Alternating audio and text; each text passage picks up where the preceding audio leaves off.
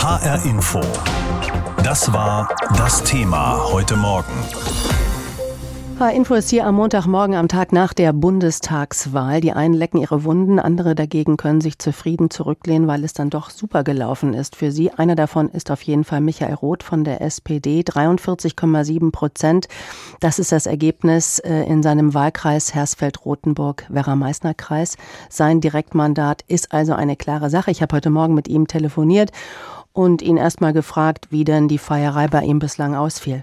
Naja, Corona-bedingt haben wir natürlich nicht zu einer großen Party eingeladen. Ich habe mich mit meiner Familie, meinen Freundinnen und Freunden und mit denjenigen zusammengesetzt gestern Abend, denen ich äh, maßgeblich auch dieses Ergebnis zu verdanken habe. Und ansonsten haben wir natürlich auch, wie alle anderen, vom Fernseher gesessen, viel telefoniert. Es hat ja doch sehr lange gedauert, bis dann klar war, die SPD hat nicht nur in meinem Wahlkreis, sondern bundesweit das Ergebnis deutlich gewonnen. Äh, ja, deutlich und klar, das sind jetzt große Begriffe, Herr Roth. Also ähm, bei Ihrem Wahlergebnis wollen wir das gar nicht anzweifeln, aber im Bund ist es ja nun nicht so. Die SPD führt zwar, klar, das ist sicher, 25,7 zu 24,1, das ist eine Führung, aber deutlich und klar ist doch wirklich anders und so ein ganz deutlicher Regierungsauftrag ist es auch nicht, oder? Das sehe ich komplett anders. Die CDU-CSU hat ihr historisch schlechtestes Wahlergebnis hingelegt. Die sind krachend gescheitert und Sie müssen doch mal schauen, von welchem Ausgangspunkt wir gestartet sind. Vor wenigen Wochen noch wurden wir belächelt, weil wir einen Kanzlerkandidaten aufgestellt haben. Jetzt liegen wir auf Platz eins. Vor wenigen Wochen ähm, hatte sich die gesamte öffentliche Debatte konzentriert auf die Grünen und auf den CDU-CSU-Kanzlerkandidat. Das ist jetzt komplett anders, aber zugegebenermaßen ist das ein Ergebnis, einigen etwas abverlangt, weil wir aus den Gewohnheiten heraustreten müssen. Wir werden vermutlich ein Dreierbündnis bekommen und das setzt viel Kompromissbereitschaft und Kompromissfähigkeit voraus. Aber die Nummer eins ist die SPD mit Olaf Scholz an der Spitze. Den wollen die Menschen zum Kanzler. Also, Sie haben es gerade schon angesprochen, was den Regierungsauftrag angeht. Da gibt es jetzt Koalitionsmöglichkeiten. Ein Dreierbündnis ist das Wahrscheinlichste, sage ich jetzt mal. GroKo würde ja auch noch gehen, aber das will wahrscheinlich keiner so wirklich. Einmal wäre Wir es. Wir wollen es zumindest ja. nicht, weil es auch äh, vernünftige und äh, fortschrittliche Alternativen gibt. Gut, genau. Und da wäre zum Beispiel mit der SPD, also mit einer Ampel, das wäre eine Möglichkeit. Die andere Option ohne, das wäre dann Jamaika. Das heißt, auch wenn die SPD die stärkste Kraft ist, sie könnte noch alles verlieren. Das muss einem schon ein bisschen Angst machen, oder? Das macht mir keine Angst, weil am Ende geht es ja um Inhalte. Ich sehe große Schnittmengen zwischen SPD und den Grünen, zumal die Grünen ja auch gesagt haben, inhaltlich steht ihnen die SPD am nächsten. Ich sehe im Übrigen auch Übereinstimmung mit der FDP. Und natürlich haben wir jetzt in einem sehr harten Wettbewerb miteinander gestanden. Jetzt muss man auch erstmal analysieren und bewerten. Das wird einige Zeit brauchen. Aber eine Grundlage, eine inhaltliche, eine strategische, auch eine Vertrauensgrundlage für ein solches modernes, fortschrittliches Bündnis für Deutschland, das sehe ich durchaus. Aber ich kann natürlich den Verhandlungen nicht vorweggreifen. Selbstverständlich muss man jetzt mit allen reden, mit allen vernünftigen Kräften, mit Ausnahme natürlich der AfD.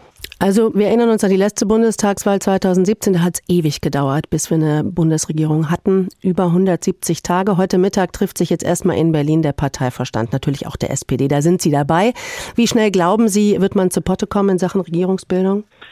Dass es das letzte Mal so lange gedauert hat, lag ja erstens daran, dass die FDP dann doch keine Jamaika-Koalition wollte. Ja, und die, FDP ist jetzt wieder dabei und möchte mitdiskutieren. Und die SPD ähm, erst einmal einen langen Weg zurückgehen musste, um dann doch wieder in eine große Koalition einzutreten. Ich ähm, hoffe aber inständig, dass wir noch in diesem Jahr eine neue Regierung und eine neue Mehrheit hinbekommen. Wir haben in Europa äh, große Aufgaben zu bewerkstelligen. Da will ich jetzt niemanden unter Druck setzen, aber wir sind ja nicht allein in dieser Welt. Und Deutschland braucht eine tatkräftige, handlungsfähige neue Regierung. Aber es kann dauern. Das ist sicherlich richtig. Und da muss jetzt auch erstmal ein bisschen das Pulver verschwinden vom Wahlkampf. Da sind alle noch ein bisschen nervös und natürlich auch alle ein bisschen erschöpft. Aber wir müssen dann auch gleich loslegen mit den ernsthaften Gesprächen, damit wir dann auch zu vernünftigen Ergebnissen kommen. HR Info. Deutschland hat gewählt. Helge Braun, Kanzleramtschef unter Angela Merkel, der seinen Wahlkreis in Gießen auch verloren hat. Also recht dramatisch ist diese Wahl für ihn ausgegangen. Wir haben heute Morgen die Gelegenheit gehabt, mit ihm zu sprechen und ich habe ihn natürlich auch erst mal gefragt, wie sehr das schmerzt und frustriert, dieses eigene Ergebnis, aber auch die Verluste generell bei der Union. Also die Verluste, die wir als CDU gestern insgesamt hinnehmen mussten, die haben wehgetan, das muss man sehr klar sagen. Und das wollen wir auch in Zukunft wieder ändern. Daraus müssen wir Lehren ziehen. Denn ähm, als große Volkspartei kann man dauerhaft nicht Ergebnisse unter 30 Prozent hinnehmen, sondern da müssen wir wieder zurück. Aber jetzt ist die Wahl erstmal vorbei. Und jetzt geht es erstmal um die Regierungsbildung. Das historisch schlechteste Ergebnis Ihrer Partei seit Gründung der Bundesrepublik. Woran lag es? An Armin Laschet? Also ich glaube, die Aufarbeitung, da müssen wir uns auch noch mal ein bisschen Zeit für nehmen. An dem Ergebnis kann man nichts mehr ändern. Und ähm, jetzt geht es darum, die richtige Regierung für Deutschland zu finden. Und ähm, im weiteren Prozess wird natürlich die CDU daraus lernen und ähm, entsprechend auch äh, dafür sorgen, dass wir wieder mehr Zustimmung haben, als wir bei dieser Wahl hatten. Aber dennoch nochmal nachgefragt, mehr Zustimmung gelingt vielleicht doch nur mit anderem Personal. Muss ein Mann wie Armin Laschet, der ein solches Wahlergebnis mit eingefahren hat, nicht personelle Konsequenzen tragen? Nein, jetzt geht es um die Frage der zukünftigen Regierungsbildung und unser Parteivorsitzender ist Armin Laschet, der wird diese Gespräche jetzt führen. Denn ähm, das Wahlergebnis ist ja in der Hinsicht auch bemerkenswert, dass jetzt unterschiedliche Konstellationen denkbar sind. Eine Ampelkoalition, eine Jamaika-Koalition oder auch eine große Koalition. Und deshalb müssen jetzt alle Parteien reden. Am Ende muss die Koalition dann an den Start gehen, die die beste Zukunftskonzeption für Deutschland hat. Man hat aber so das Gefühl, dass Armin Laschet da nicht wirklich das Heft in der Hand hat, sondern ein bisschen auf das Wohlwollen von FDP und Grünen angewiesen ist als Königsmacher. Naja, der FDP und Grünen kommt, wenn sowohl Jamaika als auch Ampel möglich ist, natürlich eine wichtige Rolle zu. Das gilt für die CDU, das gilt aber auch genauso für die SPD. Und ähm, mein Gefühl ist, dass wenn man über die Frage nachdenkt, wie kann man diesen großen industriellen Umbau, der aus meiner Sicht der größte ist seit Beginn der Industrialisierung überhaupt, unsere Wirtschaft klimaneutral zu machen, am besten und kompetentesten umsetzen, dann hat Jamaika viel Charme. Armin Laschet hat gestern Abend in der Elefantenrunde der ARD gesagt, dass Deutschland jetzt eine Zukunftskoalition brauche, die, Zitat, unser Land modernisiert. Nach 16 Jahren Unionsregierung mit Merkel klingt das fast ein bisschen absurd, dieses Wort modernisiert. Warum hat die Union denn die letzten 16 Jahre nicht diese Zukunftsregierung abgegeben?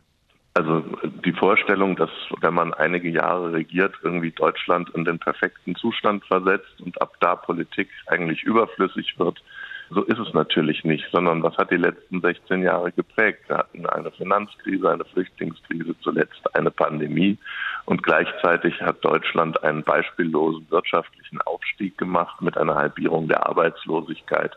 Also ich glaube, wir gucken auf 16 sehr erfolgreiche Jahre von Angela Merkel zurück. Aber der Blick nach vorn sagt eben, jetzt drängt die Frage des Klimawandels, es drängt die Frage unserer Wettbewerbsfähigkeit im Hinblick auf die Digitalisierung der Wirtschaft. Und das muss jetzt angepackt werden. Und das ist, glaube ich, etwas, da hat die FDP viel beizutragen, da haben die Grünen viel beizutragen. Und deshalb ist es gut, wenn wir jetzt Sondierungsgespräche auch mit beiden führen. Dann noch einmal das Selbstverständnis der Union, wie es sich sonst immer so als Volkspartei dargestellt hat. Das ist durch diesen historischen Verlust bei dieser Bundeswahl doch mehr als nur erschüttert worden, oder? Also zunächst mal, glaube ich, gibt es gar keinen Grund, die Union als Volkspartei in Frage zu stellen, sondern was wir erlebt haben, ist ein sehr schwieriger Wahlkampf. Noch vor wenigen Wochen stand die Union bei deutlich über 35 Prozent und ähm, dann sind wir in einen Wahlkampf gestartet mit ähm, vielen krisenhaften Ereignissen. Die Pandemie war noch da, die Flutereignisse kamen hinzu dann noch der äh, von den Vereinigten Staaten forcierte Ausstieg aus Afghanistan. Also ich glaube, das war ein schwieriger Wahlkampf und deshalb auch für die Union ein bitteres Ergebnis.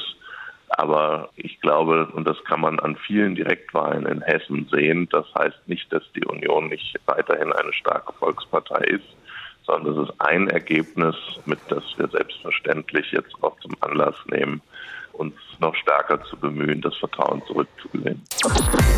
Die Grünen haben auf jeden Fall ein tolles Ergebnis eingefahren und sind jetzt sowas wie die Königsmacher. Und am Telefon freue ich mich jetzt, ist Omid Nuripur, der außenpolitische Sprecher der Grünen im Bundestag. Herr Nuripur, ein Ergebnis äh, von diesem Wochenende, das fanden Sie, Zitat, echt beschissen. Und das war das 1 zu 1 von der Eintracht gegen Köln. Sonst war es aber echt ein ganz gutes Wochenende, oder? Ja, wobei die Gefühlslage schon ein bisschen gemischt ist. Wir sind von Euphorie entfernt. Ich persönlich bin auch enttäuscht davon, dass wir am Ende nicht geschafft haben, den Wettbewerb um äh, Platz 1 anzunehmen auf der Schlussgeraden. Aber wir haben ein historisches Ergebnis und werden damit jetzt arbeiten müssen und das wollen wir auch. Das klingt aber jetzt wirklich sehr, sehr zurückhaltend. Ich meine, Sie haben jetzt endlich Ihr Direktmandat im vierten Anlauf in Frankfurt erreicht. Die Grünen sind auf jeden Fall beteiligt, so oder so. Also ich hätte jetzt erwartet, dass Sie ein bisschen mehr jubeln vor vier Jahren hätte ich äh, Purzelbäume geschlagen. Hätten Sie mir das aber vor drei Monaten gesagt, dann hätte ich gesagt, nee, wir wollen mehr. Und deshalb, ja, das ist großartig, aber wir haben uns mehr gewünscht und mhm. ganz ehrlich, die schlimmsten Momente aus meiner Sicht in der Politik sind, wenn am Wahlabend alle einfach nur erklären, dass sie toll sind und gewonnen haben. Das wir, stimmt. Wir haben massiv zugelegt, aber man muss es auch in Relation. Ähm, würden Sie denn auch sagen, es sind Fehler gemacht worden und benennen hier vielleicht auch Maros und Reiter? Wie sieht es um die Kandidatin Annalena Baerbock aus? Wie war das Wahlkampfteam? Auf wen sind Sie auch mal ein bisschen sauer in den eigenen Reihen? Wir haben Fehler gemacht. Dazu gehört nicht die Wahl der Kandidatin. Wer sie gesehen hat bei uns auf dem Römerberg, Sie war in Hessen so viel unterwegs und auch im ganzen Land, hat gesehen, dass sie es kann und dass sie die richtige ist. Wir haben viele Fehler gemacht. Das bringt aber ehrlich gesagt nichts, wenn ich jetzt hier meine Bauchlage hier bei Ihnen auslade, sondern es ist sinnvoll, dass wir uns zusammensetzen als Grüne und überlegen, was wir falsch gemacht haben, damit wir in vier Jahren es nochmal versuchen können. Und Sie müssen natürlich jetzt auch nach vorne schauen. Eine Koalition erscheint zwingend mit der FDP. Daran ist das mögliche Jamaika-Bündnis vor vier Jahren gescheitert. Ist Ihre Partei heute vielleicht anders aufgestellt, auf die FDP zuzugehen und umgekehrt? Äh, ich hoffe, dass die FDP anders aufgestellt ist, weil sie sind ja davongerannt. Wenn ich die Wahlergebnisse richtig gesehen habe, ist im Übrigen auch eine Fortsetzung der GroKo möglich, was, glaube ich, niemand will, aber was niemand ausschließen kann. Wir wollen regieren. Wir finden, das ist ein sehr klarer Auftrag, auch aus der Sache heraus, dass Klimaschutz jetzt endlich in großen Buchstaben nach vorne gestellt wird und werden auch kompromissbereit sein in vielen Bereichen, weil Kompromiss ein integraler Bestandteil von Demokratie ist. Wir haben auch keinen Grund, jetzt verzagt zu sein. Meine Frustration ist jetzt kein Grund, irgendwie, dass wir da nicht selbstbewusst reingehen. Aber wir werden sehen, was die FDP macht. Dass Grüne und FDP jetzt sich zusammensetzen und einfach jetzt die Preise diktieren, so einfach wird es nicht sein. Welche Gemeinsamkeiten gibt es denn mit der FDP? Ja, dass wir jetzt zusammenkommen müssen, um eine nächste GroKo zu verhindern, ist es schon mal eine große Gemeinsamkeit funktionaler Art. Inhaltlich gibt es natürlich in den ganzen Bereichen der Bürgerrechte das eine oder andere, wo wir einer Meinung sind. Aber wir haben auch große Hindernisse, wie beispielsweise beim Thema Steuern. Gleichzeitig muss man aber auch sagen, wir haben große Hindernisse mit der SPD. Wir wollten ja mit der SPD regieren. Das ist ja unsere Präferenz gewesen. Wenn es um Kohleausstieg geht, um das Datum und damit äh, um beherzten Klimaschutz, haben wir auch mit der SPD große Differenzen, wie der CDU sowieso. Also man sieht, es ist kein Ponyhof und wir werden sicher Kompromisse miteinander arbeiten müssen, damit dieses Land hoffentlich so schnell wie möglich wieder eine neue Regierung bekommt. Wie kommt das alles denn bei der Basis an? Angenommen, es wird tatsächlich eine Bundesregierung mit der CDU, die jetzt das schlechteste Wahlergebnis ever eingeführt eingefahren hat in der Geschichte der Bundesrepublik. Glauben Sie, dass Sie auch dafür tatsächlich die vielen Wählerstimmen bekommen haben? Es gibt schon eine Stimmung in dem Land, die auch stark mit Laschet zu tun hat. Und ich glaube, dass diese Anti-Laschet-Stimmung auch zum Absturz der CDU beigetragen hat. Aber die Differenz zwischen SPD und CDU ist nicht so gewaltig.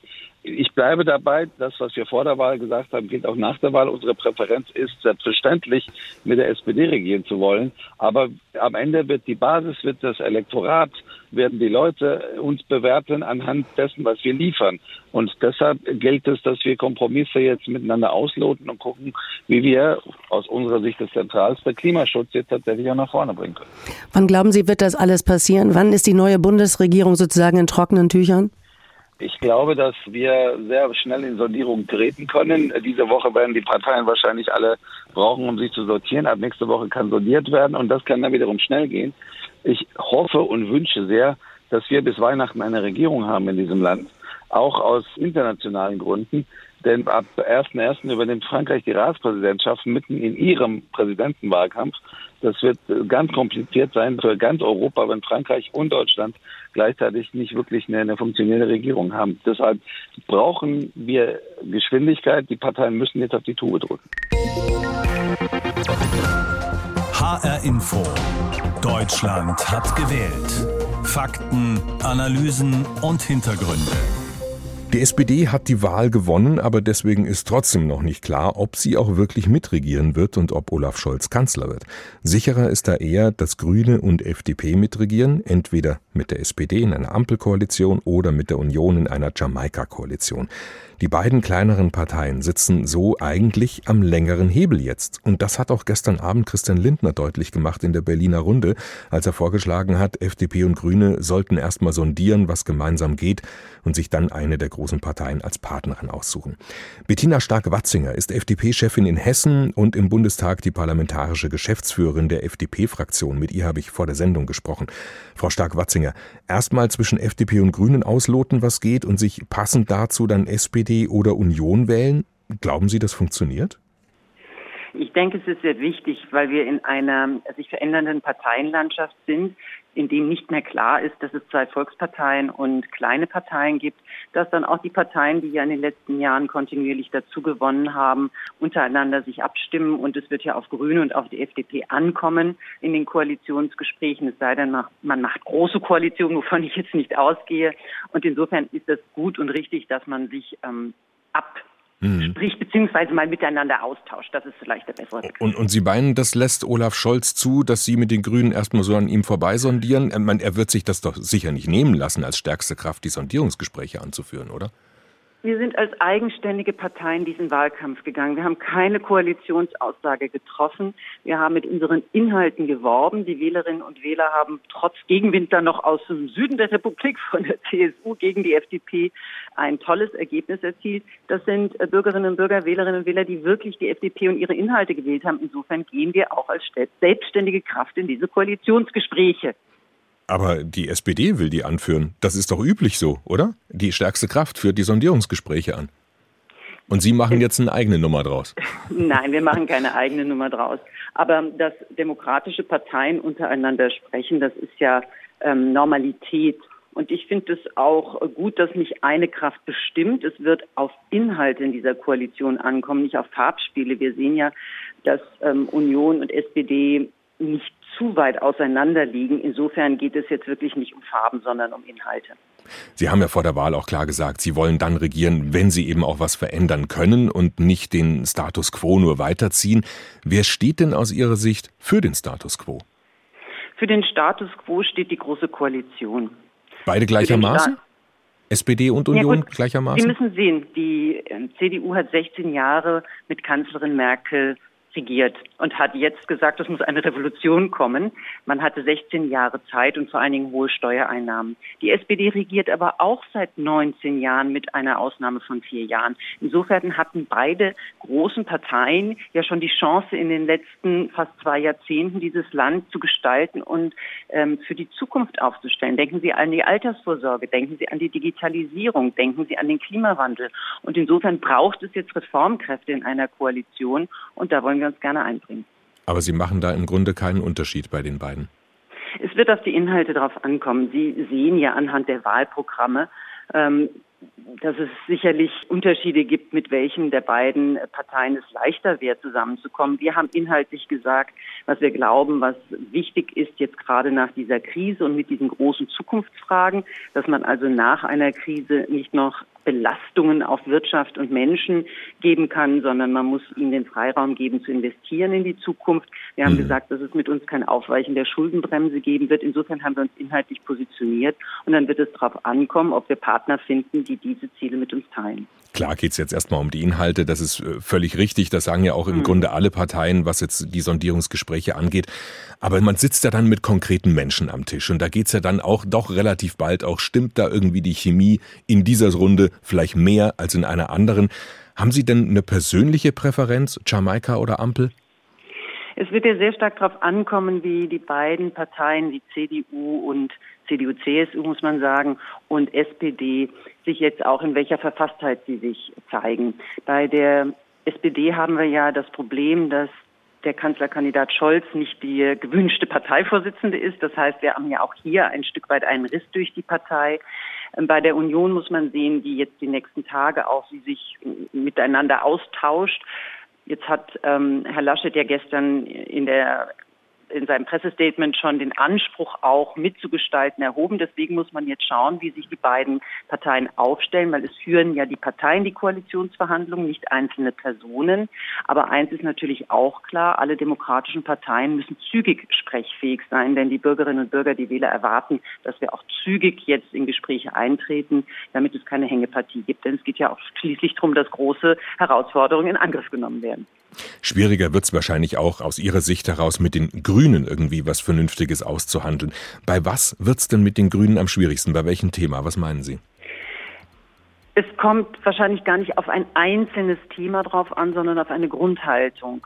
Und ähm, da setze ich sehr auf die Vernunft der Argumente. Schauen Sie mit Blick auf den Klimaschutz. Wir haben ja einen sehr wirksamen Vorschlag, indem wir sagen, einen klaren CO2-Deckel, mehr CO2 darf da nicht ausgestoßen werden und wir nutzen dann eben die Marktkräfte, nicht weil der Markt alles kann, sondern weil er dann den effizientesten Weg auch mitgestaltet. Natürlich wird der Staat noch Aufgaben haben und diese Kraft der Argumente, die werden wir auch in den nächsten Tagen einbringen.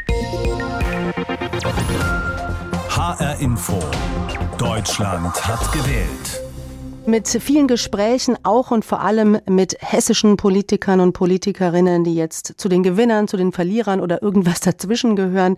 Heute Morgen habe ich auch mit Janine Wissler gesprochen, die Bundesvorsitzende der Linken. Für die Partei Die Linke war es ja wirklich keine besonders gute, um nicht zu sagen ganz schlechte, mit drei Direktmandaten so gerade noch in den Bundestag gerettet. Eigentlich wäre man ja mit 4,9 Prozent, stand jetzt an der 5 Prozent Hürde gescheitert. Damit hat die Linke im Vergleich zur letzten Bundestagswahl 2007 fast fünf Prozentpunkte an Stimmen verloren. Ich habe Janine Wissler gefragt, warum konnten Sie nicht mehr Wählerinnen und Wähler von sich überzeugen? Wie fühlt man sich heute Morgen? Ja, das ist ein ganz, ganz bitteres Ergebnis für uns. Also wir haben damit gerechnet, dass wir an Stimmen verlieren würden. In diesem Ausmaß haben wir das nicht kommen sehen. Und äh, wir müssen jetzt wirklich in den nächsten Tagen und Wochen analysieren, woran das gelegen hat. Einige Probleme waren natürlich auch vorher bekannt ja, dass wir gerade eben in den ostdeutschen Bundesländern, die ja unsere Hochburgen waren, eingebrochen sind, dass wir aber auch in einigen westdeutschen Bundesländern einfach es wirklich schwer mhm. haben, irgendwie dann Fuß auf den Boden zu kriegen. Ich denke jetzt in den letzten Tagen sind dann einfach durch die Polarisierung zwischen CDU und SPD und die Frage, wer wird Kanzler, werden wir noch mal ein Prozent verloren haben. Aber wenn man bei acht, neun oder zehn steht, dann kann man das verkraften und da standen wir nicht. Und ich denke, das sind viele Fehler, die in den letzten Jahren gemacht wurden und die wir jetzt aufarbeiten müssen. Sie haben Ostdeutschland erwähnt, in Thüringen, wo mit Ihrem Parteikollegen Bodo Ramelow ein linker Ministerpräsident regiert, da hat Ihre Partei haufenweise Wählerstimmen ausgerechnet an die AfD verloren. War es das mit der Linken im Osten? Nein, aber es sind unglaublich schmerzliche Verluste. Also ich habe äh, auch die Ergebnisse gesehen und das sind natürlich enorme Einbrüche. Und mhm. wir müssen uns überlegen, wie wir da wieder mehr an Menschen rankommen, wie wir da wirklich wieder auch stärker Menschen erreichen. Ja, sind es vielleicht auch tatsächlich inhaltliche Positionen, äh, die da irgendwie auf der Strecke geblieben sind, wie zum Beispiel Ihre doch kritische Haltung in der Außenpolitik, Ihre Abneigung gegen die NATO? Also was ich jetzt gesehen habe, ähm, war ja das nicht unbedingt das wahlentscheidende Thema. Also es gibt ja die irgendwie vier, fünf äh, Themen, wo Leute sagen, das ist ihnen besonders wichtig. Da hat jetzt die Außenpolitik nicht wirklich die ganz große Rolle gespielt. Das, was mich eher rumtreibt, ist, so ein bisschen die Frage, dass wir an so vielen Fragen eigentlich Positionen haben, die mehrheitsfähig sind. Also ob das die höhere Mindestlohn ist oder mehr Geld für die Pflege oder bezahlbare Mieten. Also Leute sagen eigentlich, viele Positionen von euch sind richtig, aber sie wählen uns nicht. Ist es denn nicht nach so einem Wahlergebnis auch an der Zeit, mal personelle Konsequenzen zu ziehen an der Parteispitze? Naja, ich meine, die neue Parteispitze ist seit einem halben Jahr im Amt. Also das ist ja ein Stück weit auch Teil des Problems gewesen, dass wir durch Corona zweimal den Parteitag verschieben mussten und ähm, wir erst ein halbes Jahr vor der Bundestagswahl überhaupt den Parteivorsitz übernehmen konnten. Ich glaube, ihr dass wir sie einfach zu spät gemacht haben. Das war aber jetzt wirklich äußeren Widrigkeiten auch geschuldet. Frau Wissler, Sie sind Hessin seit 2008 im Hessischen Landtag, seit 2009 Fraktionsvorsitzende der Linken hier und äh, nun seit Ende Februar auch eben Parteivorsitzende mit im Bund. Die Linken haben auch in Hessen stark verloren. Minus 3,8 Prozentpunkte weniger, das ist auch ordentlich. Liegt es vielleicht auch daran, dass Sie jetzt sich mehr in Berlin rumtummeln und sich mehr um die Belange der Bundespartei kümmern müssen? Die Verluste in Hessen sind auch sehr, sehr bitter. Ich glaube, dass das jetzt nicht daran liegt, dass ich weniger in Hessen war als sonst. Die Verluste sind ja in allen Bundesländern. Wir haben Land wirklich fast flächendeckend in einem Ausmaß verloren, das erschreckend ist. Und für Hessen ist das natürlich auch besonders bitter, ja, wir haben eine gute Landtagsfraktion. Wir haben beim letzten Mal ein gutes Ergebnis gehabt. Und ähm, der Erfolg der Linken in Hessen hängt einfach auch nicht alleine an meiner Person, sondern wir haben viele gute Leute in Hessen. Und äh, umso bitterer ist es, dass wir auch in Hessen so eingebrochen sind. Frau Wissler, zum Schluss, wenn Sie noch mal gucken auf das, was jetzt im Bund passiert, dass es wahrscheinlich auf eine Dreierkonstellation hinausläuft, Ampel, Jamaika. Ich möchte Sie jetzt nicht fragen, was Ihre Präferenz ist, aber wie schauen Sie da drauf? Ach, ich glaube ehrlich gesagt äh, heute und äh, sollten wir erstmal vor allem auf unsere Partei gucken und was wir für Analysen draus ziehen. Ich sag mal, natürlich hätten wir gerne die Möglichkeit gehabt, eben zumindest mal über einen rot-rot-grünes Bündnis zu sondieren. Das wird es jetzt nicht geben. Und ähm, ansonsten schauen wir uns jetzt an, wie, wie die Sondierungsgespräche laufen. Ich finde es äh, schade, weil eben gerade bei der Frage von höherer Mindestlohn, bezahlbares Wohnen, gute Rente, das ist natürlich mit Union und FDP alles sehr schwierig. Und dass jetzt ohne FDP und Union keine Regierung gebildet werden kann, das ist einfach bitter. Und jetzt muss man halt schauen, irgendwie was an Positionen sich durchsetzen. Das werden wir natürlich uns genau anschauen, aber ich glaube, heute müssen wir uns erstmal um unser Ergebnis kümmern und schauen, wie es weitergeht.